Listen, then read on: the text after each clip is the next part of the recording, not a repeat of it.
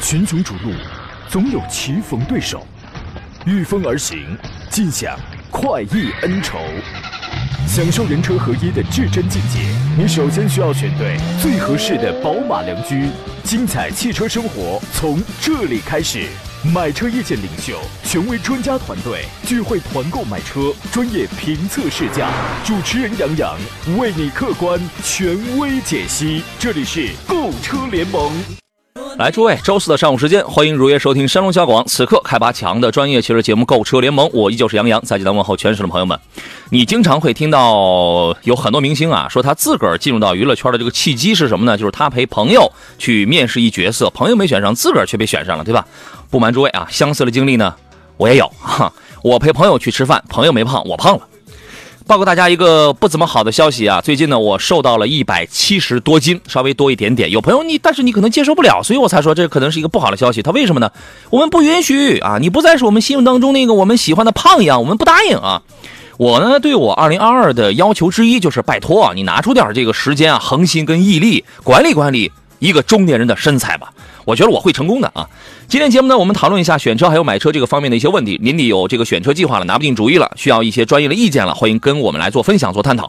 直播热线呢是零五三幺八二九二六零六零或零五三幺八二九二七零七零。另外还有一些网络互动方式啊，您可以在山东交广的微信公众号里面选择收听、收看我此刻的音频与视频的双重直播，可以发送文字问题。另外，抖音直播间刚刚开通，我不跟各位寒暄了，有很多来打招呼的朋友，你们辛苦了，欢迎搜索“杨洋侃车”四个字，第一个杨木字旁，第二个杨提手旁，单人旁，侃哪山的侃，便可以找到我了。另外，节目以外的时间找我的方式也很简单，在抖音呢，在快手，您可以找这四个字之外呢，还可以关注微信公众号“杨洋侃车”，然后给他发送“进群”两个字，加入到我的车友群当中来就可以了。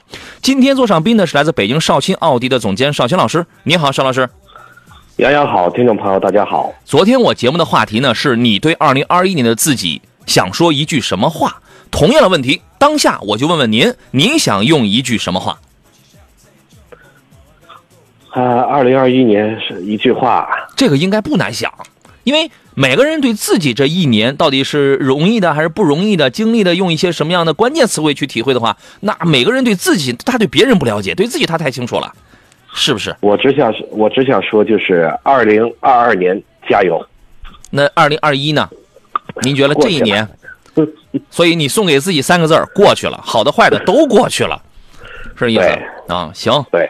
加油啊！二零二一年，这应该是最后一次和您一道做节目了。啊，今天啊，这是你我搭档二零二一年最后一回了，是吧？对吧？那你你要不甘心，明天你还来，反正我来，是吧？你想对我们全山东的听众说点什么吗？呃，马上二零二二年了。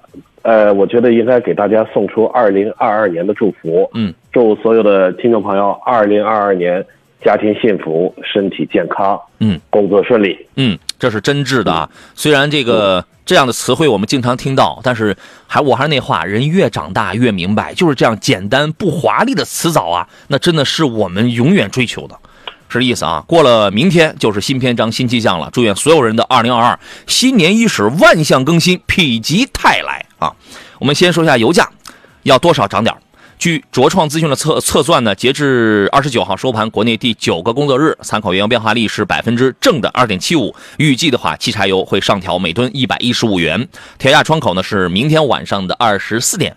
那么还有一个工作日啊，但是这一次限价上调已经成为定局了。据目前的这个幅度来计算的话，大概啊，明天九十二号汽油和零号柴油的涨幅会在一毛钱左右。加满一箱五十升的九十二号汽油的话，预计就是多花五块多一点吧。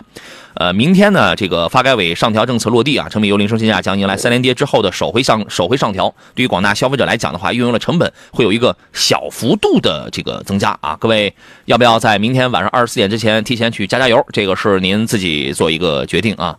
呃，昨天我们说了，二零二二年值得关注的一部分新车啊，我们对它的技术前瞻了一下，分析了一下，说了有雷神混动版的星越 L，长安的 UNI UNI V，还有比亚迪元 Plus，还有坦克五百。今天咱们再再挑几个再说一下。五菱呢会出一个全新的 MPV，它的尺寸呢不这个不太大，四米七八的车长，两米七六的这个轴距，这个尺寸比五菱凯捷是要小的，凯捷是四米八七车长，两米八的轴距。那么鉴于这个尺寸呢，我觉得这个车的定位。大概率是要低于凯捷的，那就是说它价格可能会更便宜，因为凯捷是八万五千八起步了，所以说这个车可能是七万多这个起步，这个是有可能的，啊，一个新的 MPV，五菱呢，它非常擅长在一些低价位当中去扎堆，这个事儿好吗？也好，它也好，对于我们普通消费者啊，我们用有限的钱去购买一个可能实用性啊，无论它是工具，你说它工具车还是是是生产车还是生活车。无论你说哪个角度，它毕竟实惠嘛，但是也有不好的一面。因为现在我们很多的自主品牌啊，虽然它卖的贵一点，但人家那个品质确实是上一分钱一分货呀，它确实是上来了。所以这个事儿，我觉得还真得两面看啊。反正要出这么一个车，您觉得现在还有必要一直在低价位当中摸爬滚打吗？邵老师，我觉得既然品质已经上来的话，我也我觉得也没有必要说一直就是。很低的价格，毕竟低价的市场啊，这个，呃，它终究是有饱和的时候，对吧？哎，其实我们现在的生活条件也好了，应该说老百姓家里边需要的就是还是得档次得提升一下。对，就是原来呢，我们由这个吃饱到吃好这个时间去过渡，我们是一个价格敏感型，但可能慢慢慢慢的，我们就会变成一个品质敏感型。一味的造这个低价的产品呢，是能满能满足金字塔这个可能基层的这部分消费者的这个需求，但是对于一个品牌形象，对于一个高品质的这种形象的树立来讲的话，未必会是一个好的事情。我们都见到啊，现在国产车红旗呀、领克框框都有卖到三五十万的、六十万以里的五呃什么三十四十五十万的这个车都有。其实你像是这种车呢。未必会有大批量的消费市场，但是它对于两方面都有信心，它都有好处。第一，证明你国产车我可以造到这个水准了，这个价格永远它不是个虚的，一定是一分钱一分货的。第二一个，对于很多这个国人来讲，慢慢慢也会去刷新，去改变他这个理念。国产车 OK 也不再是停留在这个摸爬滚打的那个泥沼里了，是这样的啊。反正就是对于我们有些消费者来讲，肯定是越便宜越好嘛。但是，呃，这个时代变了。它变了啊！还有一个车是蓝图的梦想家，这是这个车大啊，五米三的这个车身尺寸，双色车身，反正内饰也很豪华。它是个 MPV 啊，星空顶，后排娱乐屏，可升降的扬声器，这个感觉那种气场上跟雷克萨斯的 LM 是有的一拼的。它有纯电版本。蓝图嘛，东风蓝图嘛，也有这个 1.5T 的增程版本。无论哪一样呢，这个车它都是在走一个豪华的路线，而且有有一些呃，你比如说是高呃高价高配置的车型，还配了空气悬架、四驱、CDC 的电磁减震器，整体驾乘方面应该有一个不错的体验嘛。蓝图现在家里出的车不多，这是明年大家能见到的一个新款的一个 MPV。华晨宝马的 X5L，这是我们前段时间一直解答了很多朋友的一些个。提前的一些关注，这个车的轴距是加长了一百三十毫米，加长以后的轴距已经达到了三幺零五这么一个尺寸。我我对它的一个预售价的一个呃一个估计呢是在五十五到六十万，因为它比进口版便宜十万左右，但是优惠优惠可能也就在五十左右，这个是有可能的。二点零 T 加三点零 T 两个动力，未来你在路上你见到屁股上可能不会贴 X 五 L，可能都是 X 五，但是你一眼就能认出来，尺寸呐长相还是能认出来的，配置方面大有提高。啊，您对这个国产版本的，应该说 BBA 里边，在这个级别的比较抢先国产的这个 X5L，您是一个什么样的评价呢？呃，我觉得之前的价格确实高，我觉得国产以后一定是价格上的给我们点惊喜，嗯，对吧？如果国产了这个价格再没有优势的话，我觉得我为什么去选择它呢？所以我觉得至少得比进口版的，进口版的其实现在价格也不贵，低配的也在落地，也就是。七十多万能落地，对。那这个要新款的这个出来了以后，而且国国产版的，我觉得至少得省十万以上，嗯，对吧？对，嗯。好吧，还有一个车是蒙迪欧，我们快速把还有两个车，咱们把它快速，还有三个车，我们快速说完啊。有人喜欢蒙迪欧是吧？蒙迪欧呢，二零二二年它就要换代，因为这个现款车型已经很多年没换代了，所以产品力非常落后。之所以现在还有人要去买这个车呢，这个车在美国，在北美早就停产了，早就甩掉了这个这个这个这个包袱了。因为长安福特现在发展重心已经远远不是蒙迪欧了，蒙迪欧只是证明我还有这么一个 B 级车，因为它如果不再卖蒙迪欧的话，它连个这个市场它都失去了。对吧？因为福特、长安福特这些年的重心转移了，你会发现锐际、锐界、Avos，它的重心是在这些车上，所以蒙迪欧的存在感非常的低。我们现在之所以有人会去买它，是觉得哎，底盘不错啊，操控沉稳啊，价格很便宜，对吧？而且是个中级车，空间很大，坐上去比较的舒服，所以它2022必将改款。呃，颜值上看上去有点像 Avos 那个设计，四九三五的这个车身尺寸，二九四五的轴距。这是能满足消费者国内消费者对于空间的这种喜好啊。智联方面或有提高。动力方面应该不会大变，长呃上上汽大众的这个 Lamando 零度也会有一个变化，有可能会搭载无边框的这个车门，跟 CC 似的啊。然后呢，整个的颜值方面也应也用了一些变化，现在不知道会不会用 1.5T EVO 的那个发动机，但是大众会逐渐把211的 1.4T 的发动机逐步淘汰掉。如果你明年再买新车的话，我觉得直接买 1.5T 的 EVO 了啊。最后一个最后一个车是明年广汽三菱欧蓝德全新换代换装。老奇骏的那个2.5升四缸的发动机，因为它本身这个三星啊，这个三菱啊，跟这个日产本身它就是一个呃那个那个那个那个雷诺啊，本身它就是一个联盟嘛，所以说它用同平台了去去这个打造，然后用一样的发动机，这个是很正常的事情啊。有关注新款欧蓝德的朋友可以关注一下，我觉得除了换发了除了换发动机之外，整个的颜值跟配置做工方面。很有可能就会有一个比较大的这种提高啊，就是意思啊。球动全球问题是好像说错了，应该问问杨洋。二零二一年的螃蟹呢？不要再提这个事儿了，不要再提这个事儿了啊。这个各位从现在开始遇到选车还有买车的问题，欢迎各位来进行提问啊。支持改变命运问的是杨老师，广汽本田凌派的三缸能入什么？这个我真不推荐，因为这个车啊，新车我我我的体验感都很差。我们有的人买三缸，我们就是说你开个几年之后你再看。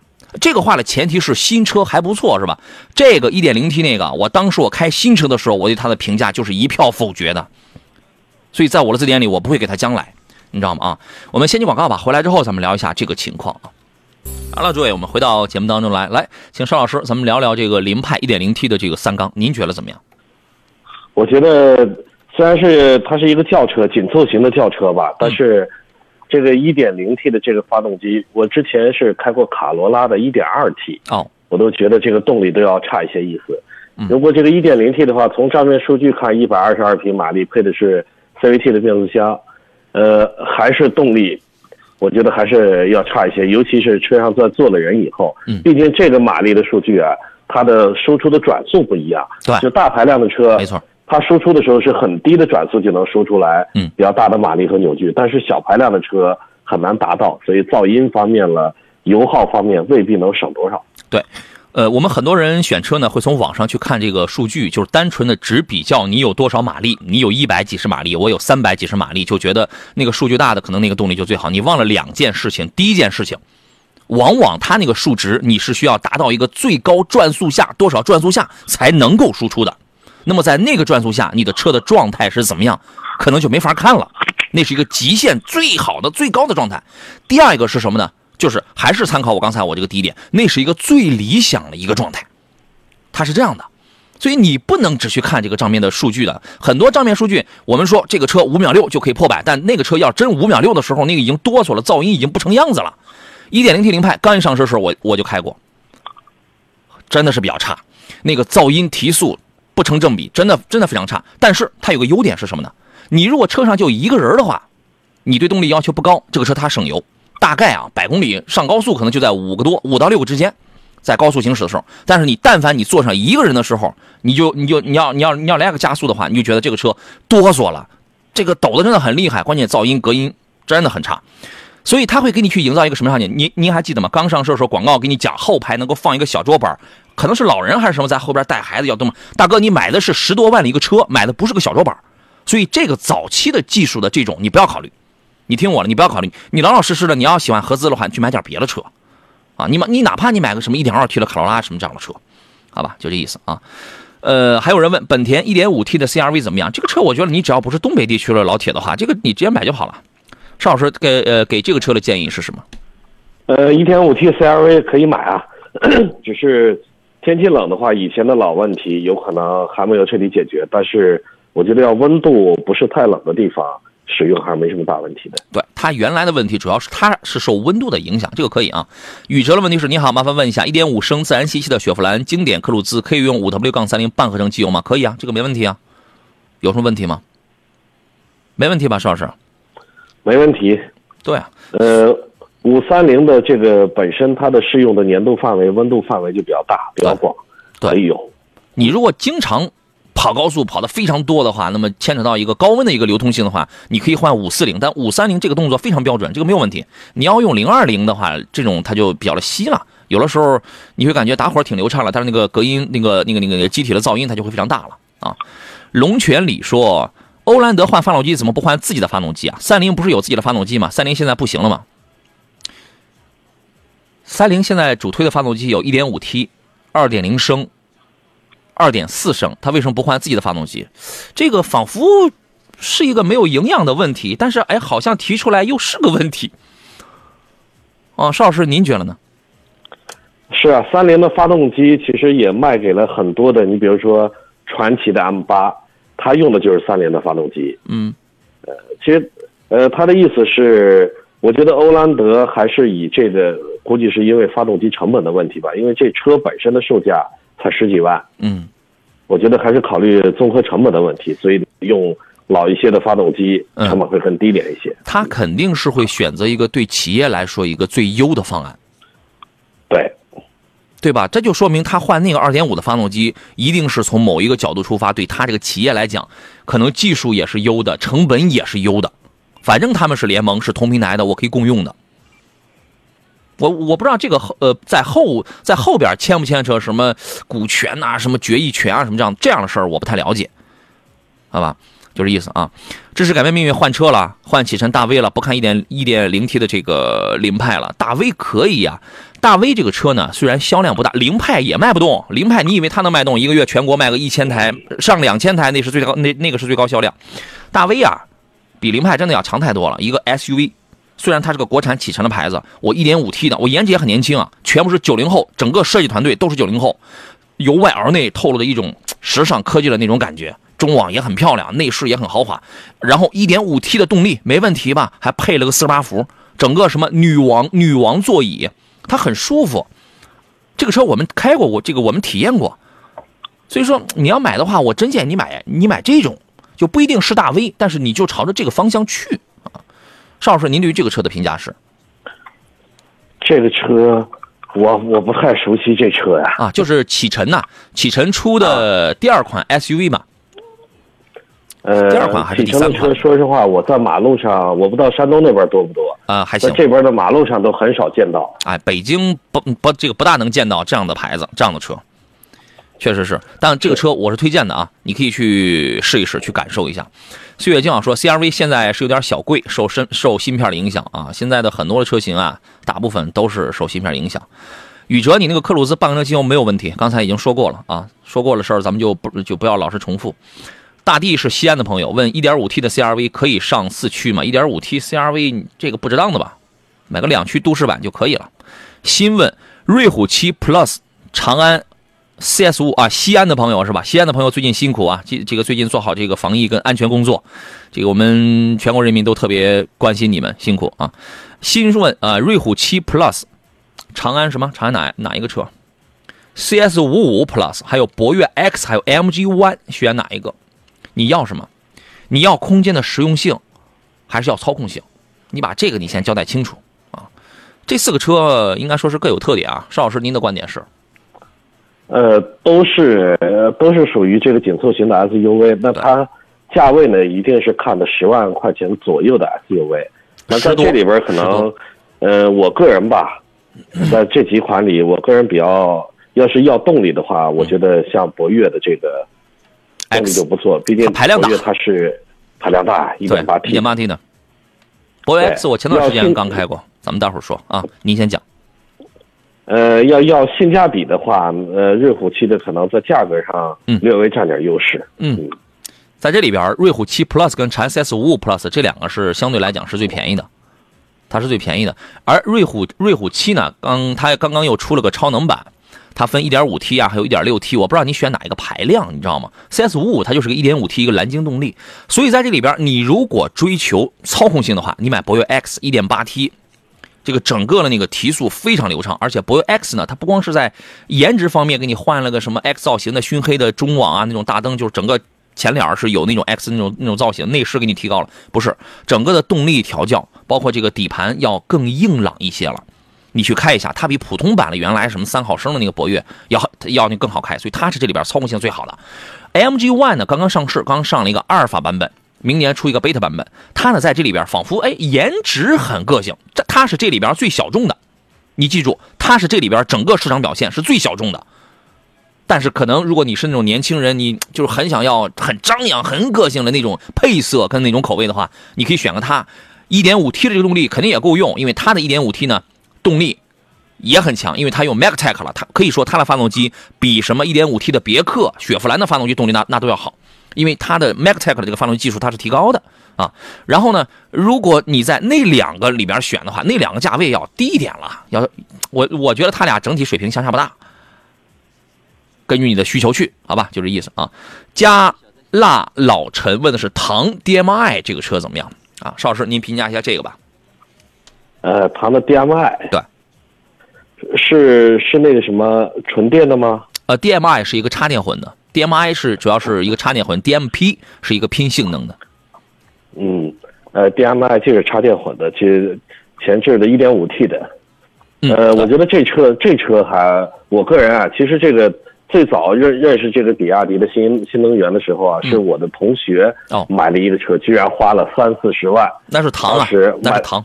对，买的顶配。我当时来了以后，当这都已经是几年前的事儿了。嗯嗯。但现在整体来说的话，我觉得这车从动力上，就是说插电混的，从动力上，从经济性上，在市区使用的话，我觉得还比较看好。而且唐，呃，这个比亚迪毕竟在新能源方面，我觉得在国内的技术。它还是处于领先的状态。嗯嗯，对，你只要喜欢这个对新能源插电混的话，包括纯电的，我觉得选比要我自己的话，我也会选比亚迪。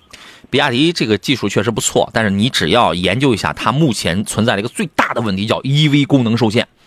唐 DMI 就有中招的，你只要能，你这个问题是消费者他你是解决不了的，就是你把这个问题你研究清楚了，只要咱够幸运，或者咱等他解决这个问题之后，你再买这个车，它很香的。好吧，就这意思啊。我们马上要进入半点广告了。这里是星期四山东交通广播为诸位直播的购车联盟节目。我们研究的是选车、买车的一系列的问题啊。各位遇到了问题的话，在稍后半个小时当中可以继续跟我们来进行探讨。我是杨洋，稍事休息，咱们待会儿见。群雄逐鹿，总有棋逢对手，御风而行，尽享快意恩仇。享受人车合一的至臻境界，你首先需要选对最合适的宝马良驹。精彩汽车生活从这里开始，买车意见领袖，权威专家团队聚会团购买车，专业评测试驾，主持人杨洋为你客观权威解析。这里是购车联盟。来，诸位，广告很快啊，十一点三十一分，我们迅速就回到节目当中来了。咱们继续聊各自关心的选车还有买车问题。参与方式，直播热线是零五三幺八二九二六零六零或八二九二七零七零。另外还有一些网络互动方式，您可以在山东交通广播的微信公众平台上给我来发微信，因为留言会可能会比较多啊，再加上我们这个抖音直播间留言会比较多，咱们就慢慢聊呗啊。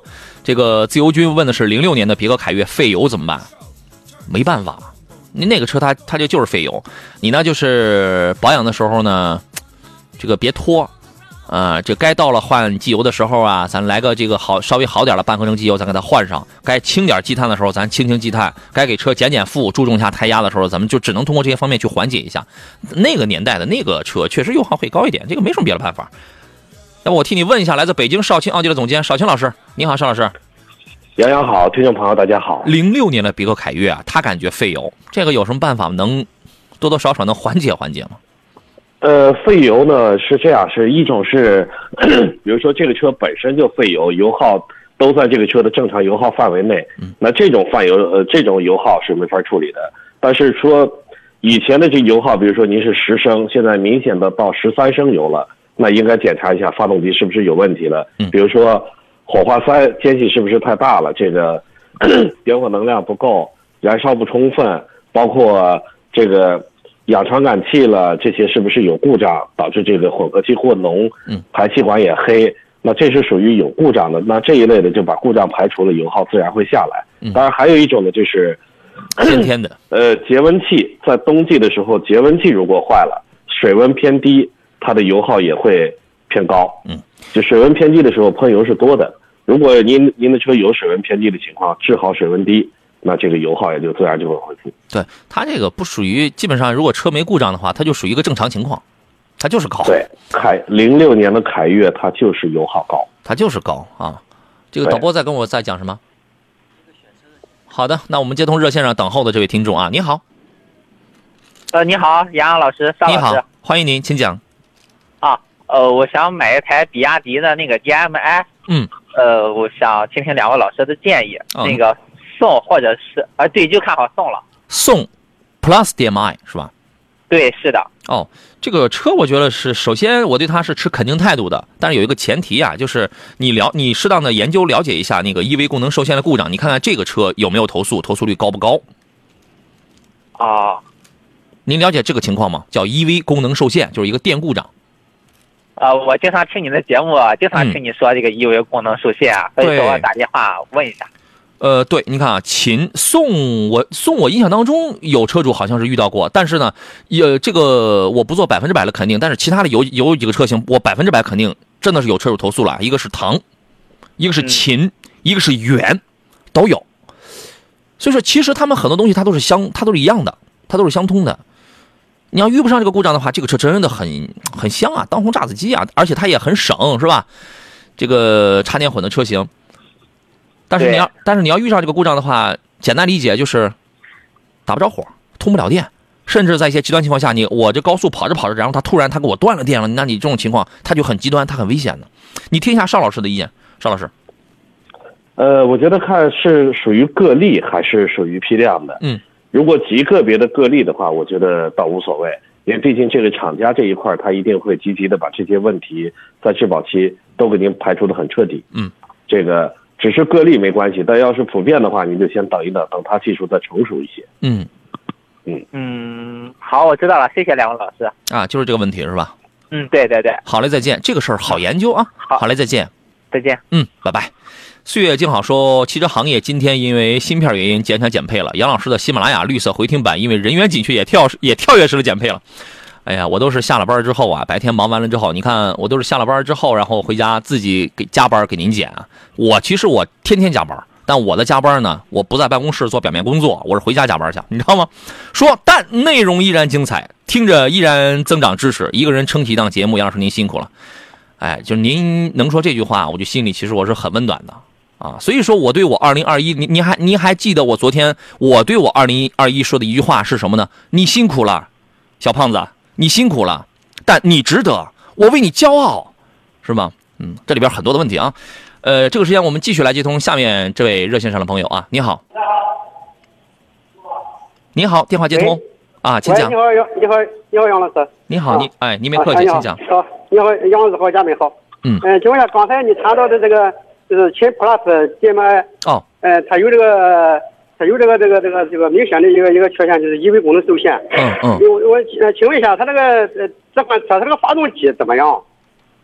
发动机这个没，您问的是秦 Plus 是吧？啊，是啊，秦 Plus DM 这个在在哦，发动机这块没啥问题，因为油机它发动机还是个油机嘛，比亚迪的油机这个也是非常成熟的，哦，它是自己研发的，是比亚迪。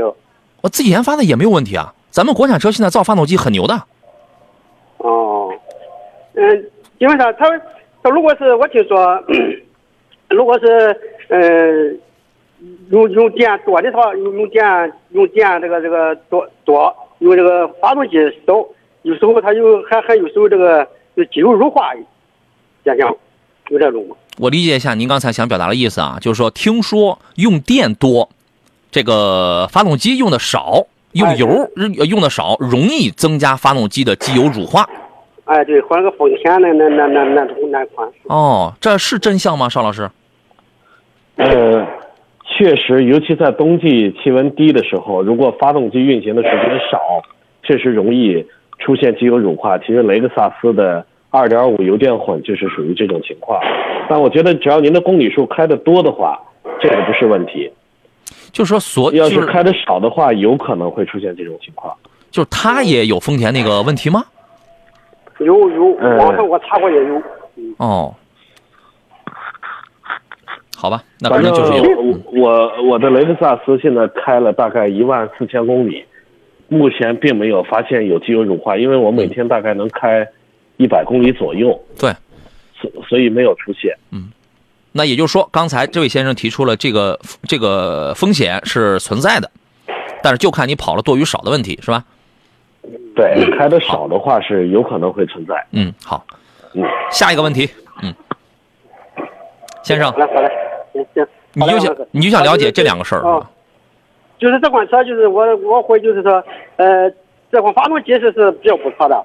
嗯，发动机没问题，哦，行，好嘞，好嘞，好嘞。就是国产车啊，现在造发动机、造某一些变速箱都没有问题，问题可能会出现在匹配层面、调教匹配层面。它这个因为功能受限，嗯呃，能能解决吗？我觉得应该能解决。它这个东西啊，呃，原来有人换过一个电阻丝之后，它就好了。还有呢，就是我们理解大概率应该是一个，就是一个电池的一个高温放电之后的热保护，它给你断会儿电。我我个人觉得这个应该是出现通过一个软件的东西，应该是能解决呀、邵老师，你认为呢？通过一个程序的东西，呃对，它算是一个故障。这个故障极个别的出现呢，只要找着故障的根源，厂家会很快就会这方面进行改进。那后出来的车就不会有了，前面出来的呢，它也会相应的把这些问题都会排除掉，也就不存在了。你比如说，原来这个程序认定为这个这个，因为它要保护这个电池，它可能是不想它高温放电、起火爆炸等等出现很多问题，那么它可能把这个保护的级别稍微降低一点。在同样，当然也要为了一个安全的这么一个东西，我我觉得这个东西应该是可以解决，您可以等一等。啊啊啊！请问杨老师，我再问你个问题，嗯啊，请教一个问题，呃，就是不和这个这这个不大沾边，就说这个新能源这个以后这个新能源，呃，这个保险是提高了是吧？从今年开始，新能源的保险提高，这个我不知道保。险费保险费率保险费率，我昨天我就在比亚迪 4S 店我们拉这个事情，嗯，他们说是，他们说是有有有说提高的费率费用是是是这回事吧？这个我不清楚，这个可以问一下保险公司。我觉得提高也有可能啊，因为可能现在很多保险公司，反正你想在一年前的时候，他都不愿意保这个纯电动车，哎，是啊，他们呃维修费用高什么的，呃，他不光维修国，家从国家层面有有有这个消消息吗？这个我不太清楚。这个相关的条文我可以下了节目之后我查一下，然后明天在节目当中说一下。啊，行，好嘞，好嘞，好，好嘞，再见啊。行，好嘞好嘞，杨老师啊，谢好嘞，拜拜，拜拜。嗯原来很多保险公司确实都不大敢保这个这个电动车，但是现在呢，随着这个东西普及越来越多，越来越多，那你不保的话，他就挣不了这块钱。他他肯定他这个他会保，但是他一定会把对他自己的风险他会降到最低。可能你的保费交的高一点，可能还有一些别的限制。我觉得这个也这个站在他的角度上来说，确实会有这么一个正常情况。你觉得呢，邵老师？是，最近保保险这个费改确实对新能源车这块的保费的保额增加了。同样是去年上的话，和今年上，今年这个提升不少，提高不少，就是因为新能源车这个在理赔的时候，理赔的成本成本过高，对那保险公司有点兜不住了，那对就得上调一些价格。对，七九说特斯拉提高百分之八十的保费，好嘛？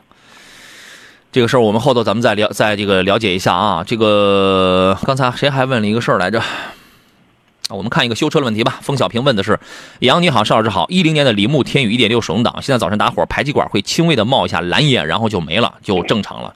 这个算烧机油吗？您觉得？呃，它是二零一零年的铃木天宇是吗？对，一点六的那个手挡的车型。呃，只有在凉车的时候冒一股蓝烟，那是气门油封。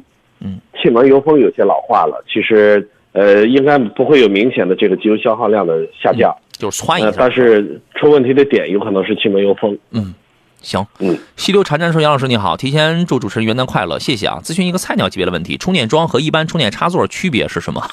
然后自己在地库里可以安装充电桩吗？用插座充电，除了卖点是不是一样啊？自己安装充电桩得多少钱？因为它不同品牌啊。”它不同，它不同品牌，这个不一样。它有的车的它是给你送你的这个充这个充电桩的，有的大概是几千块钱，三五千块钱的也都有啊。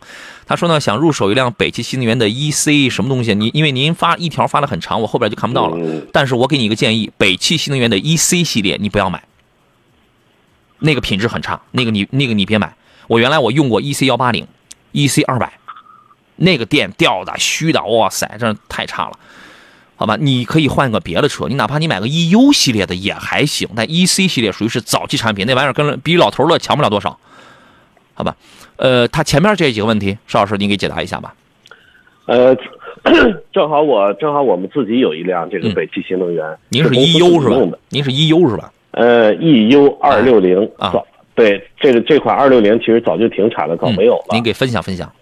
呃，对，充电桩呢，不要自己整插座儿，自己整插座儿，第一是电流太小，第二呢也不安全。嗯，呃，一般买车呢，像我们买的时候都他会都会给你送一个充电桩，这个充电桩就是一个大的充电器，嗯把电源给你都一次性接好了，它相对的话充电的速度会快一些，它功率而且也更稳，对，而且也更稳定。嗯，呃，那跟您的得看您家里边的停车位的停车条件。嗯，如果是停车位，这个小区的物业能帮您把这个电源能够接过去，嗯，那一定要装个充电桩，因为用插座那个本身是不过关的，对，这里边呢属于太错过事儿了。它有很多原因。你用充电桩啊，一般来讲啊，这个很多的车啊，我觉得现在应该绝大部分车都有这功能。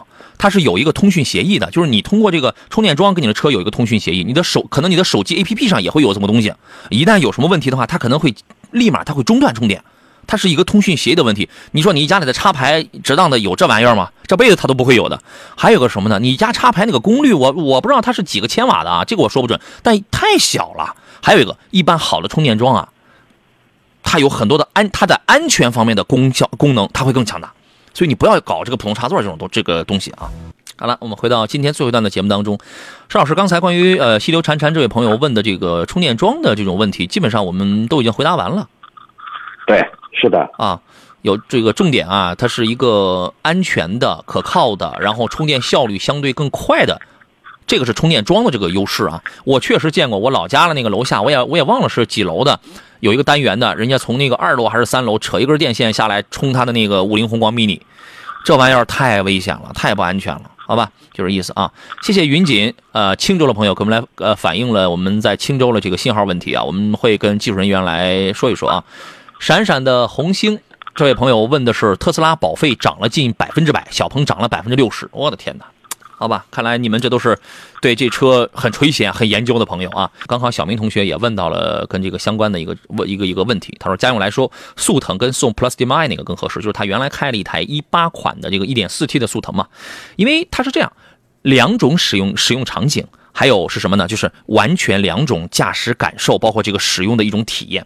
我问他，刚才呃在广告期间我那个问他，我说你每天你开速腾这个油车的时候，你每天跑多少？他说跑三十公里。哎，在这种情况下，只要那个插电的 DMI 它不出问题的话，它没有什么 EV 的，你没遇上这个这个这个问题的话，那么你每天你绝对你啊、就是用电，那个驾驶感受，包括你每天你省出来这个这个加油的钱，当然这个车你也是要加油了啊，你也是要加油了，但是它肯定它它不像速腾，速腾我估计你这个里程的话，咱俩应该每天三十公里，咱俩里程估计差不多，我每天上下班来回也也就三十公里，啊，不这个不大到，我可能比你比这个比你跑的还能少一点，就说一个月加一箱油啊，你那你那个 DMI 这个肯定这个是用不了，就两种完全不一样的驾驶感受啊。对于这个使用场景，包括就是两种生活感受方面，邵老师是不是自从开了这个电动啊，包括开了这个雷车的混动之后，深有感触啊？邵老师，来，金导播，请进，邵老师。OK，他肯定他是不一样的，好吧？区别就在这儿。啊，来了又，杨洋好，你好，邵老师。刚才我哎，呃，我刚才问您那问题，您听到了吗？我我我听到了，我听到了。啊，感受上有什么差别吗？我觉得我现在自己我开的是大概开混动的时间大概有一年的时间了吧。嗯，整体来说，使用的成本确实比油车的成本要略低一些。呃，而且我是比较保守，我买的是油电混。嗯，像插电混的，比亚迪的插电混，我觉得从价格区间上，速腾的跟 DMI 的这个价格本身也差不多。嗯，十几万的这个价格，我觉得要我的话，我我可能会选这个插电混，嗯因为它使用成本确实很低。呃，尽管在保值方面后期的不好估量，但是作为十几万的家用车来说，呃而且是比较热门的车，嗯我觉得无所谓，保值这一块无所谓。对，因为开个十多年的话，对，你看啊几乎啊，您说完了啊。啊，说完了。好的，你看啊，因为每个人的他站的角度，包括他的使用条件是不一样的，所以说呢，这个你没法说。那有人会觉得你买插电混的，它的保值率是倒数第二的，纯电是倒数第一的。有人他看这个，还有的人呢，就是每个人的情况不一样。你比如说我，我给大家拿我来举个例子，我现在我如果要再换车的话，我可能更多的我会倾向于，第一是油电混，第二是油电混里的插电混。为什么？您一听我给您分析，你就明白了，我是一个什么样的情况。我一年就跑一万，一万到一万五千公里，其中我这个工作没时间，没大有时间跑高速回青岛去。一年我回青岛，你就算我跑两千公里吧，你算算我的，我这能跑几趟？两千公里。那么也就是说，我其他的这八九千公里，我都是在市区上下班。那这种情况下，一台插电混的车，它能满足我的需求，同时我还有自己的地下停车位，我还能安充电桩。所以基于我的这些情况，我更倾向于插电混的车，一台优秀的插电混的车。再次是一台就油电混的，油电混我就就普通油电混的，就不用上绿牌的那个，我就不用充电的。而且我因为我家里现在我只留一台车的话，我暂时不会去考虑纯这个纯电。就是每个人的我，所以你你再倒回来想，每个人的情况他这个可能不尽相同。所以说呢，你把你的情况描述清楚，我们负责站在你的角度上帮你去了解透这个问题，就这样啊。呃，刚才还有朋友就是谁来着？曹明问的是杨老师你好，说一下天际天际 ME 七这个车怎么样？天际有两个车啊，分别是五跟这个七，它的它的也是卖三十万优惠优惠，应该也是在二十多万吧。它的对手是蔚来跟这个小鹏还有特斯拉，但是呢名不见经传呐。这个车呢，我先问邵老师，你听说过这个车吗？三好学生嘛，嗯。三好学生一台纯电的一个 SUV 啊，你觉得我现在我花个二十多万，将近三十万，我去买的话，你觉得这个选择怎么样？我觉得先冷静一下啊，因为这个车必，呃，第一呢是上市的时间较短，第二呢这个呃确实外观我觉得各方方面面比起其他的竞争对手，他敢卖二十多万到。二十七万吧，最高二十四到二十七万哦，这个价格区间，与其他的非常成熟的电动车品牌比的话，我觉得优势不是很大，而且这看着这个在档次方面，我觉得也一般。这个有人有人的档次呢，来源是来源于你比如说三块屏幕啊，就觉得特别好，让我想起有有一句广告语叫“山寨机就是牛”。原来我们家有一位朋友，那个手机都能插网线，真的啊，他都能插网线那种水晶口，你知道吗？功能很强大，但是呢，你这个价格如果能行的话，我们搞个小鹏啊，搞个特斯拉什么的，我觉得是不是更像那么回事儿作为这种啊，作为这种比较偏门的这种事物，它一定要有所长才能立足，它才能立足。所以它的所长会给你把外形搞得好漂亮，把车机、人机交互这块功能给你搞得好棒、好花哨，是吧？反正对这个车呢，不是特别的，就是它不是特别的主流吧，就这样去评价吧，好不好？要不你要，要不你再研究一下，你再观察一下啊。康问的是讲讲 G L 八的配置怎么选择。G L 八呢，其实你要真正想选一个，简单来讲，因为时间不够了，想想选一个好的配置的话，你买 E S，买六五三陆尊。很多人说 G L 八配置差，那很抱歉，您提的六五二、六五三呢，起码咱搞个三，这个指导价三十四万多的那个尊享版，哎，从那从这个配置往上的话，配置就开始变得很好了。啊，好吧，您考虑一下。今天节目咱们就到这儿，送出今天三份江小红辣椒酱，分别送给溪流潺潺、曹明还有闪闪的红星三位，给我发一个私信，发了您的收件地址就可以了。再次感谢邵青老师，咱们就二零二二年再见了，节目再约喽，再见，拜拜。好，呃，也感谢电幕前诸位的收听还有收看，明天上午十一点咱们准时再见，我是杨洋，明天见。